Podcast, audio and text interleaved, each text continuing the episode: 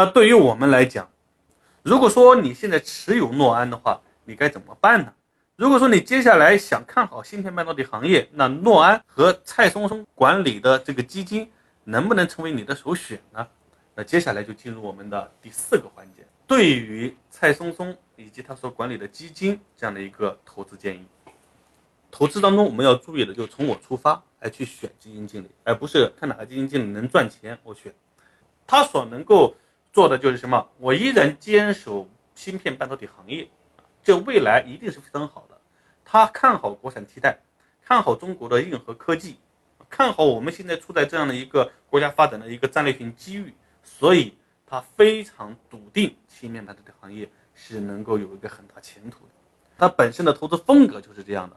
你看好这个行业，你就买；你不看好，你不匹配，那你就不要去买，对不对？但是他不能够接受的就是哈，我买了之后就只允许你涨，不允许你跌啊，涨了之后就是菜种啊，跌了之后就是菜股，那这个呢就是有点整个社会的非理性的一种吐槽了。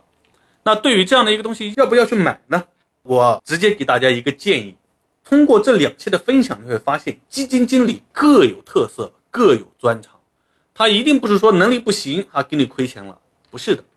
而是他所专注的这个赛道的表现，决定了他当下这个时期的业绩表现。所以你在买一只基金的时候，千万不要从一只基金经理和一个他所管理的基金的表现去作为你选择基金的标准，就是你要匹配你的风险承受能力，对吧？了解基金的一个特点，对你的资产进行一个组合搭配，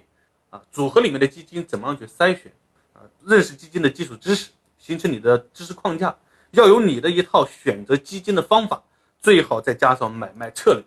当你拥有这三点了以后啊，你就能够在基金市场当中做好了。那我再来分析他的基金能不能值得继续持有。你要知道，这个蔡松松他就是专注于芯片半导体行业。如果你觉得这个行业匹配你的风险，那你找他没有错。那如果你是很稳健的，不想面对这种波动非常大的，那这个基金无论它再好再赚钱，也不适合你。